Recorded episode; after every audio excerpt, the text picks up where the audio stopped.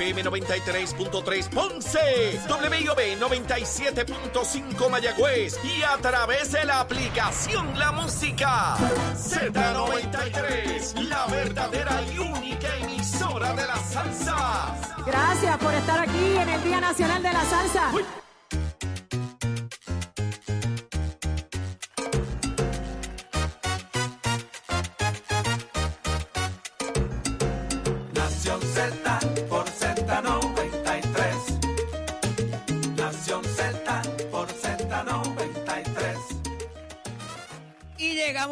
nueva hora, 9 y 4 de la mañana. Escucha Z93. Yo soy el licenciado Eddie López. Mucho que discutir con ustedes todavía.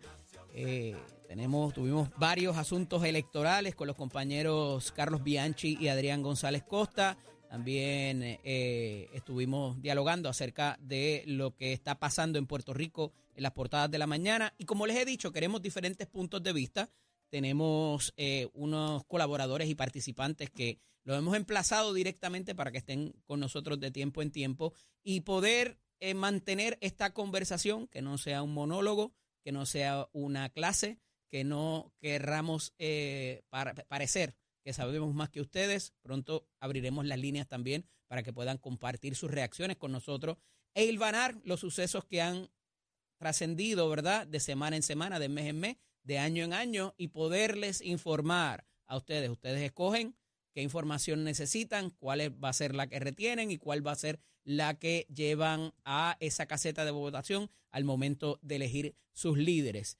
Y mantener, ¿verdad?, la conversación con más de una sola línea de pensamiento. Nos escuchan a través de Z93, 93.7, 93.3 en Ponce, 97.5 en Mayagüez, también a través de Mega TV en su canal 12. Y está con nosotros por la vía telefónica, trató de llegar, pero ciertamente eh, los sucesos eh, de tráfico de la mañana de hoy eh, hacen un poco difícil el allegarse a través de la autopista. Eh, pero está en la línea telefónica el licenciado Ángel Cintrón, director de campaña de la comisionada residente Jennifer González. Buenos días, Ángel, bienvenido. Bueno, buenos días, Eddie. Un privilegio, un abrazo fuerte. Te para conseguí, por estar- fin, por fin te Sí. conseguí.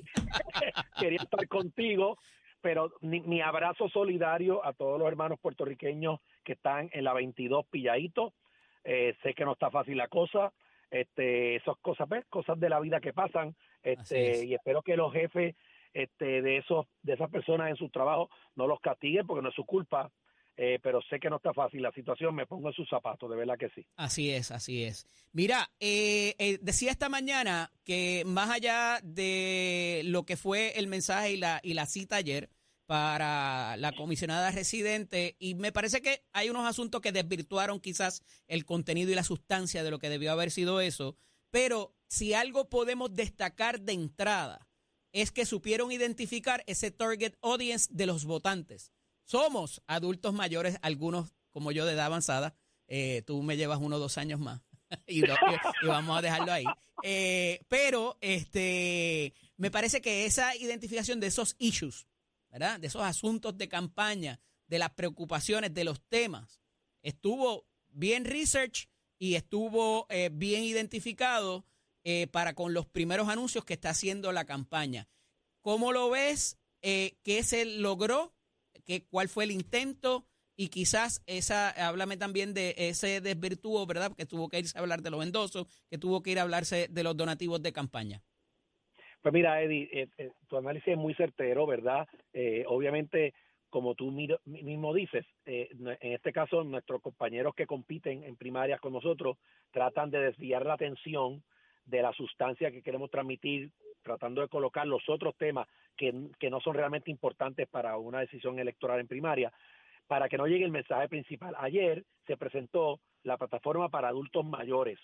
Dentro de apenas siete años, Puerto Rico va a tener en nuestra población un millón de adultos mayores, personas mayores de 60 años, indistinto de si son personas que ya están trabajando, todavía trabajan o ya están retirados o camino al retiro, ¿verdad? Hay distintas variantes sociales dentro de ese bracket de edad de 60 hacia arriba, pero la realidad es que ya en ese punto de la vida de un ser humano hay ciertas necesidades particulares humanas, ¿verdad? Y, y además sociales, colectivas, individuales, que se tienen que atender y no hemos, no nos hemos preparado ni la sociedad ni el gobierno para responder a esa realidad. Y perdona que te interrumpa, Ángel. Ahí tienes los tres asuntos muy particulares para esa población que han salido top en lo que es campaña, que es salud, seguridad pública y desarrollo económico. Eso es Si tú correcto, enfocas entre eso para esa población, tienes un winning card ahí cuando vayas a- cuando el, el elector vaya a esa cabina de votación. y, y de eso se trata. Entonces, ayer Jennifer le hablaba al adulto mayor, ¿verdad? Para explicarle, esto es lo que yo quiero hacer como gobernadora para todo este sector de nuestra sociedad, porque esto es imperativo. Pero eso nace de, una, de un primer argumento que es fundamental a todo, que eh, para ella el gobierno tiene que estar en virtud y en servicio del pueblo. El gobierno no es para otras cosas que no sea para atender a la gente, para resolver sus problemas cotidianos, para darle apoyo en su vida cotidiana, en distintas etapas de la vida del ser humano. Y en- en- en- amarrado a ese elemento fundamental de servicio a la gente, de que el pueblo tenga el poder en sus manos, en ese contexto es que dice, ¿qué tiene que hacer el gobierno que no hace ahora? bajo el liderato de Jennifer en el futuro para atender eso. Ah, pues mira, te voy a dar ejemplos concretos, como me preguntaron anoche en un medio de comunicación. Primero, los cuidadores son un elemento fundamental. No tenemos este, instituciones académicas que preparen el elemento de cuidadores en Puerto Rico, personas que se puedan adiestrar en esas destrezas de cuidar de ciertas edades en, edad- en adelante. No tenemos tampoco apoyo a los familiares que son cuidadores, que dentro de su vida cotidiana tienen que atender a su adulto mayor y no y entonces chocan con el trabajo, no pueden faltar al trabajo, no tienen quien se quede en la casa, no tienen quien le prepare comida. Hay que pensar en eso y darle herramientas a ese familiar que cuida a su persona mayor en la casa. Hay que también pensar en los adultos mayores que están solos, que son miles de miles de miles, inclusive fuera de la zona metropolitana, que hay tal vez otras herramientas. ¿Quién les lleva comida? A lo mejor no pueden cocinar. Bayamón tiene un programa que Jennifer lo va a emular en todo Puerto Rico, que todos los días le llevan un almuercito a la casa. Ahí quería llegar, Ángel, porque seguro. ciertamente han identificado los problemas, pero presentaron ayer en esa conferencia los vehículos para atajar esta, esta, esta problemática que, que, que muy bien denuncian. Eso es correcto y obviamente se pierde un poco en el bullicio de que la oposición quiere precisamente evitar que nuestro mensaje llegue, ¿verdad? Con lujo de detalle y desvían con otras cosas, pero sí, eh, eh, eh, programas académicos en la universidad dirigidos a los cuidadores, programas académicos en la universidad en las residencias de médicos para que los médicos que estudian aquí luego sirvan una cantidad de años al sistema público para asegurar el servicio médico porque ese adulto mayor no consigue citas médicas. Herramientas para darle transportación al adulto mayor más allá de la zona metropolitana y de solamente el servicio privado de, de, de- de servicios médicos, de, planes médicos, de recogerte en tu casa para llevarte a la cita médica porque ya tú no puedes guiar. Pues eso se tiene que masificar en todo Puerto Rico, ¿ok? Este, buscando los fondos federales, redirigiendo el dinero, reubicando el dinero para utilizarlo más eficientemente para la solución final del problema, no que se quede en la etapa intermedia de burocracia y gastos administrativos Claro. y contratos y no llega al servicio directo a la gente. Como mismo ¿Sí? pasa en la educación también, y no lo incluyen en Eh, esos sí. temas prioritarios porque obviamente quizás la educación indirectamente incide sobre estos grupos poblacionales. Ángel, pero ayer le traen nuevamente, y, y he sostenido aquí, ¿verdad? Porque he visto cómo ha ido desarrollando particularmente las reacciones como un ejercicio de las campañas, las reacciones de la campaña de ustedes al, al asunto de los endosos del Men Román, de los famosos o llamados ya endosos fatulos, y de cómo de alguna manera a- al principio hubo un portavoz que dijo, no, es que hay que cuestionar la moralidad de la licenciada López porque eh, ella que ella hace dando un endoso por una persona con quien no va a votar. Eso no lo sabemos, porque al final eh, nadie sabe qué pasa en la elección, trascendida la primaria inclusive. Eh, luego vino un portavoz que dijo, pues mira, hay que investigar y ver a fondo dónde se falló y quién falló. Esa me parece un poquito más mesurada, pero la propia comisionada, o por lo menos lo que recoge, tú me dices si me equivoco, lo que recogen los periódicos hoy, es que dice que ella quizás se equivocó porque estaba en un sitio donde se recogió el endoso y que eso la pudo haber confundido, o sea, contra, o sea, se confundió en darle el endoso al tipo que está corriendo contra su nieto o contra, ¿verdad? no voy a, Sí, sí. a- a- a- vamos a darlo ahí. No obstante, eh, dicho esto, eh, eh, me parece que ayer fue un buen momento quizás donde enfocaron directamente los líderes principales de la campaña este asunto. ¿Entiendes que con esta reacción se aplaca o se aviva o de alguna manera se justifica eh, la participación que pudo haber de algunos de los recolectores, que no necesariamente implica eh, algunos de los principales eh, oficiales de la campaña? Mira, hay, hay mucha información ahí, te la voy a segmentar rápidamente. Primero, el primer argumento no vino de nadie de nuestras dos campañas, este, porque nosotros no somos quienes para cuestionar la integridad de Nelsa. Yo la conozco personalmente, nos consideramos amigos, asistimos junto a la a iglesia, así que yo respeto y aprecio mucho a Nelsa. Hace tiempito que no la veo, pero no, yo no soy quien jamás para cuestionar a ella su integridad personal, jamás. Y ese no es el propósito de nosotros. Otras personas a lo mejor habrán dicho eso por ahí. Eh, ella voluntariamente reconoció públicamente que ella sí quiso endosar un candidato PNP, que es su amigo personal, eh, no sé si inclusive es su médico, no estoy claro ese detalle, a lo que tiene perfectísimo derecho, ¿verdad? Este, eh, ese día, en efecto, sí, tengo entendido que se estaban recogiendo endosos para más de un candidato del PNP en esa actividad, Mm. que era una actividad social, según tengo entendido, era en diciembre. Eh, puede haber habido errores humanos, eso es lo que yo pienso que ha pasado aquí, porque eso puede pasar, porque son seres humanos voluntarios que están haciendo esto para todos los candidatos de todos los partidos. Pero lo que no se ha querido reconocer, que yo ayer sí puntualicé en voz alta, es que el sistema en sí mismo también comete errores humanos, porque al final del día son seres humanos los que validan estos endosos en la comisión, tanto PNP como populares, los PNP que son del equipo de Pedro Pierluisi, no son del equipo nuestro, no hay nadie nuestro allí. Sin embargo, los dos endosos que se suben de Nelsa, la comisión los validó. Mira tú, entonces, y quieren tirarle, como dicen en Río Piedra, quieren tirarle los 20 a Elmer, que en realidad no tiene nada que ver, porque el candidato no, no se inmiscuye en eso, pero no se miran para adentro y dicen, ah, espérate, nosotros también fallamos, porque nosotros validamos esos endosos. Ya que me traes ese asunto, Ángel, eh, Claro. ahí se ha traído también de que no solamente Elmer Román es el único candidato que pudiera tener, yo no le voy a llamar faturo, yo voy a decir cuestionable, vamos.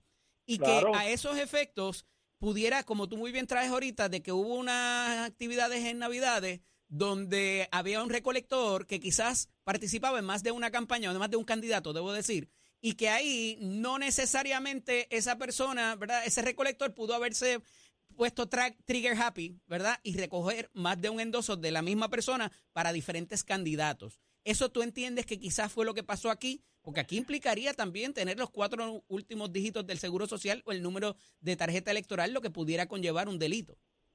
Correcto, esa, ese error humano puede pasar, pues claro que sí, pero te digo más, por ejemplo, Error humano. querellas- Cuando, claro, cuando utilizas que- el número de, ta- de- de tarjeta electoral o de, Te- o de te- Seguro te- Te Social. explico, eh, te explico, Ujú. te explico. William Villafañe también tiene querella, Sí. que de esas no se habla, ni se refieren al FBI, ni se dice nada, que eso es parte de, la, de mi preocupación y, me- y mi coraje en términos del desbalance que hay aquí, porque no quiero pensar que esto tiene intenciones políticas de, de, de tirar a de tirar debajo del camión a uno y proteger a otros. Porque entonces se supone que la comisión el, el- la comisionada a quien aprecio y respeto es mi amiga personal y la valoro muchísimo y su equipo pero pero verdad tienen su simpatía con el gobernador y su equipo y entonces siento que hay un desbalance.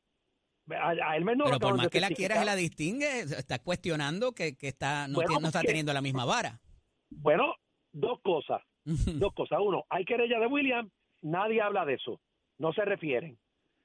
William y otros, muchos, muchos candidatos PNP y populares, como el sistema no funcionó bien desde diciembre, empezaron a enviar por redes sociales y por teléfono pidiéndole al elector, dame tus datos para que me endoses. Lo que fa- los famosos preendosos que utilizaron algunos candidatos. Inclusive te- antes de la fecha ya tenían la información de la persona. Pues, por eso recolectaron la información y subieron el endoso. ¿La campaña de ustedes no hizo eso? No, la campaña de Jennifer recogió el endoso persona a persona. Pero muchos otros no ah, lo hicieron. Yo vi, no me lo contó nadie, yo lo vi yo, eh, voluntarios de Pedro Pierluisi, por teléfono recogiendo endosos en diciembre. Solo vi yo, no me lo contó nadie. Y, y, y yo no reacciono a eso porque yo pienso, ah, pues perfecto, quiere decir que eso se puede hacer, quiere decir que eso está bien. Eh, pensé yo en aquel momento, yo no estaba ni al tanto de este detalle. Ahora es que yo caigo en cuenta de todo eso y empato una cosa con la otra. y, y me enseñan los posts de redes sociales de William y de otros candidatos PNP Sí. pidiendo la información al elector para endosarme, envíame esto, esto, esto, esto, para procesar tu endoso. Pues eh, cuando tú miras todo ese panorama, tú dices, ah, ok, los candidatos, en ausencia de que haya un sistema eficiente, recurrieron a su plan B. Pero entonces, cuando tú miras eso, tú dices, ok, alguien cometió un error ahí o hizo algo impropio, indebido. Bueno, lo que pasa es que el, el- la comisión, en el lado PNP y en el lado popular, validó todos esos decenas de miles de endosos de todo el mundo. Claro. Entonces, cuando mira el caso particular de Nelsa para decir, espérate, este es diferente a los demás, no, los validó también. Yo creo que hay una cuestión de timing también de cuando gritaron foul, eh, ¿verdad? Claro. De- porque no quizás no conocían, no podemos pedirle al elector que tenga la pericia que, que tiene alguien que trabaja con eso todos los días. Pero mira, y para cerrar Claro. este asunto de los endosos y pasar a lo que es eh, los donativos de campaña, que, que, eh, es Sí. un tema muy interesante también, eh, el asunto de que habían dos aspirantes eh, que se ha hablado, a- habían más, pero dos particularmente que tenían unos problemitas de antecedentes y que quedan excluidos. Eh, esto fue por una acción que necesito que me clarifique eso, porque hasta donde yo tengo entendido, ellos quedaron excluidos porque no llegaron a la cantidad de endosos, no porque el PNP se movió a sacarlos de la, de la papeleta. No, no, la información que yo tengo, que Ajá. es limitada, porque yo no estoy hace años ya involucrado directamente dentro del partido directo. Te entiendo que el directorio del partido fue el que llevó a cabo un ejercicio exacto para Ok. excluirlo por sus antecedentes. Correcto, esa es la información que yo tengo. Me puedo equivocar. Pero tampoco llegaron a la cantidad de endosos, la información que tengo. Eh, pues esa parte yo no la sé. ok. pero porque no los conozco, no conozco a esas personas tampoco, no tengo idea realmente quiénes son, eh, pero sí yo eh, escuché de alguien que el directorio había tomado una acción y el secretario del partido te puede aclarar este ese detalle en particular, pero entiendo que sí que el partido se movió, lo cual me parece correcto. Sí, definitivo. Licenciado Cintrón, eh, de un tiempito para acá, de unos añitos para acá, eh, money equals speech, ¿verdad? El- los dineros equivalen a la expresión pública, con lo cual yo no estoy totalmente de acuerdo, pero ese es el dictamen que tenemos de los poderes que son.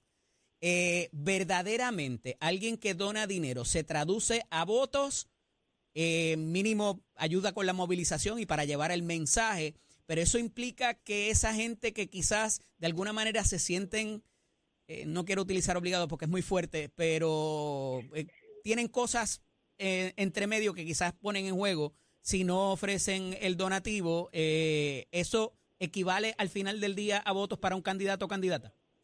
No, no necesariamente es así. No, yo creo que es un análisis muy simplista de los que tratan de llevar ese mensaje.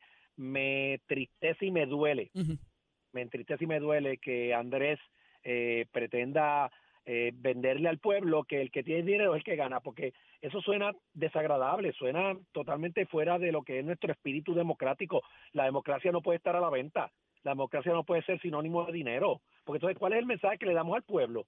Que las personas Claro. humildes no tienen valor en la No democracia. vale, lo vo- no vale su voto lo mismo. Por que- eso no, no, no, yo y yo repudio ese tipo de De- conducta, ese tipo de visión. Claro. Eso no es, yo llevo muchos años en mi institución, ahora como voluntario, ¿verdad? Ya yo no soy político en federal electo eh, y yo luché por y he luchado por mi partido y mi ideal a cambio de de, nada, a cambio de cero. Inclusive Sí. lo que yo hago hoy en día con Jennifer Miguel Romero, yo no cobro un peso, yo lo hago gratuitamente. Ángel, ahora de mes- de mes a mes vamos a ver estos informes eh, de recaudo. Y Claro. de momento aparece que el, el gobernador levantó un millón y pico y Jennifer eh, se quedó más corta. Y además de eso hay que sumarle que hubo que devolver un dinero eh, por razón de, de los cierres de comité y otras cosas que no necesariamente fue por una violación per se, sino por los procesos como son del cambio federal a estatal. Eh, pero, ¿qué, cómo, ¿cómo se interpreta eso o cómo ustedes de alguna manera eh, dan esa explicación, esa justificación de que no hubiera la misma capacidad para el recaudo? Bueno, primero que obviamente Pedro es un incumbente y todo el mundo sabe en Puerto Rico, aunque nadie se atreva a decirlo en voz alta, que eso tiene unas implicaciones para muchas personas que se sienten obligadas a donar. Pero la comisionada está en el Este- gobierno también y tiene gente en las agencias. Sí, no, no, la no, pero ella, ella, ella no es, ella no está en el poder ejecutivo. Yo he explicado eso muchas veces. Ujú. Ella está en el, en el lado legislativo. Ella no ejecuta, ella no da contratos, ella no da empleos, ella no facilita permisos, ella no resuelve los problemas directos. Pero, de pero, ve, ciertas ve, ve, ve, personas. ve, ve, ve. me estás diciendo, me estás implicando entonces que a cambio de esos contratos, a cambio de esos permisos, se está donando dinero. No, no, a no, una yo no campaña. estoy implicando, No, yo no estoy implicando eso ni pretendo implicar eso. Estoy diciendo que por la naturaleza del proceso. Bueno, me dices que ya no recoge dinero porque no hace ninguna de esas cosas. No, no, no, no. El planteamiento tanto es que dinero como el gobernador. eh, El, el, claro, porque el incumbente tiene la capacidad, siendo incumbente, de llegar a ese sector que tiene ese interés particular o esa, in- o esa intención particular, pero eso no se traduce en votos, ¿ve? Y siempre un incumbente va a recoger más dinero que cualquier retador. Eso es natural en el proceso. Y no pudiera interpretarse que hay un quid pro quo ahí, insisto. No, yo, yo no me atrevo a decir eso, no es no es mi naturaleza y yo no voy a cometer esa Por eso me sorprende. Por eso me no, sorprende. Mm. jamás lo voy a hacer. Allá otros si quieren jugar ese tipo de juego, yo no soy ese tipo de persona, ni Jennifer tampoco, ni Elmer tampoco. Ahora, el pueblo está clarito, clarito, clarito, de que el peso que le da el humilde a Jennifer vale mucho más que los miles de dólares que le dé otra persona a Pedro o a quien sea. Y que lo importante es saberlo usar sabiamente, porque tú puedes tener todo el dinero del mundo, pero si no tienes la razón o no tienes el mensaje correcto o no tienes algo que el pueblo entienda que es lo que el pueblo espera, pues entonces de nada sirve, te rebota, la, publicidad te rebota. Así que este, yo, cuando, hay una frase que dice que cuando tu competencia está cometiendo errores, tú no lo interrumpes. Así que yo no voy a estar diciéndole a mis compañeros de partido ahora en oposición este, dónde están correctos o incorrectos, a mí no me compete eso. El 3 de junio, cuando lo recibamos en el comité de Jennifer para unir fuerzas para las elecciones, después que Jennifer gane la primaria, a lo mejor en privado yo les explico qué fue lo que les pasó. Ángel Cintrón, agradecido que puedas estar con nosotros, debidamente convocado para una instancia en persona. Te necesitamos aquí. Quiero todos los puntos de vista de todas las partes para que podamos hacer un balance justo y llevemos la mejor información en esta conversación. No es una clase, no es un monólogo, es una conversación con todas las partes para que mantener a ese elector informado. Tengo tu Así compromiso. Así lo, lo tienes y un abrazo fuerte. Dios los bendiga. Aquí está. Un abrazo, mi cariño y mi distinción siempre. Bye. ¿Cómo no? Amigos, seguimos en Z93. Es momento de hablar de deporte. No se retiren, que por ahí viene punto de vista con el licenciado Maceira. Pero es momento de hablar de deporte con nuestro compañero Tato Hernández. Dímelo, Tato. Vamos arriba, vamos arriba, señoras y señores. Vámonos con el Deporte Nación Z. Somos deporte para dejársela caer. Y de qué manera, ya usted sabe, óigame, hoy es viernes. Antes que nada, nos vamos con la aceleración a todos los amantes de los carros de carrera. Este fin de semana en Centro de Convenciones, Puerto Rico Racing Expo. Sábado 17 y domingo 18. En mi página están todos los detalles, así para que vea los mejores carros de carrera, los nuevos que vienen y todos los accesorios nuevos en Pieza Racing para el 2024. Mientras tanto, siempre pues yo le he dicho que me envíen sus videitos de su juego y de sus cosas. Y ahora me envía el video, que lo tengo en mi página, en mi pana que está ahí, Manolo, de la pista de Almirante. Óigame, esto está pasando en el torneo más duro del área norte, donde más en Almirante Sur, a San Antonio Spurs y los Toronto Raptors, la gran final, el equipo de Manolo San Antonio está 2 a 0. Y ayer metió un canasto de tres que ni él se lo cree. Miren el video en mi página. Somos Deporte a sus 48 años, como juega baloncesto ese pana. Se la deja caer y de qué manera. Ya está con tercer deportivo. Es con el oficio de nuestra escuela que te invita a que pase por nuestro recinto. Las clases comienzan en febrero 20 puedes coger la orientación, puedes contar con las facilidades de equipo y verlas tú mismo y compararlas. Recordándole que Mestre Escoles construye tu futuro, 787-238-9494. Que tengan buen día y mejor fin de semana. Llévatela, chamo.